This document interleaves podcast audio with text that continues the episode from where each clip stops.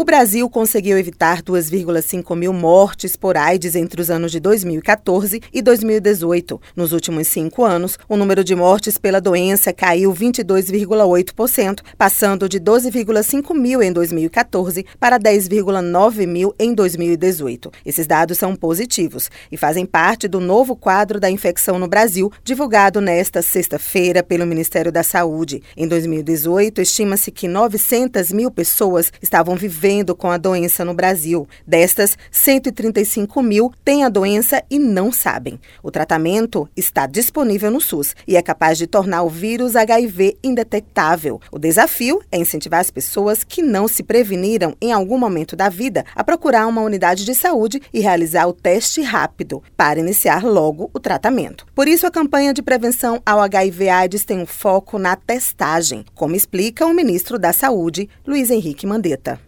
levar, levar o teste como a gente está levando para as unidades de saúde, levar para os eventos, promover os eventos como Brasília está fazendo hoje na rodoviária, levar para a rua, levar essa campanha com essa mensagem clara, que não precisa ficar na dúvida. A partir do momento que se testou, está negativo, mantenha o uso do preservativo, mantenha a prevenção, mantenha a atenção. Agora, se testou positivo, a entrada do medicamento num curto espaço de tempo, a pessoa já baixa essa carga viral para números muito baixos e para de circular o vírus. Ela quebra a transmissão coletiva.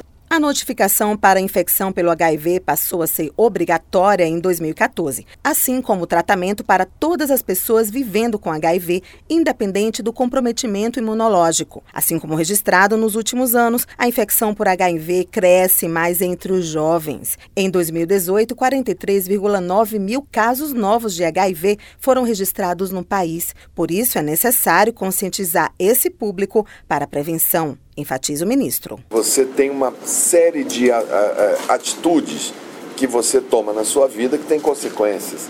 E essas práticas é, de risco, elas precisam ser muito bem dialogadas, dialogadas é, até entre os jovens, que é onde esse diálogo melhor prospera, para que eles entendam que, olha, isso daqui tem consequências, né? Então, uma delas é fazer a testagem, não esquecer, nós falamos sobre isso esse mês agora, as infecções sexualmente transmissíveis, a sífilis que aumentou muito, né? a, a, a adolescente, a menina ou a mulher é, jovem, quando entra gestante, ela transmite para o bebê, então a transmissão vertical. Até dezembro deste ano, a previsão do Ministério da Saúde é distribuir 462 milhões de camisinhas masculinas, o que representa aumento de 38% em relação ao ano passado, quando foram distribuídos 333 milhões de unidades. Reportagem Paula Rosa.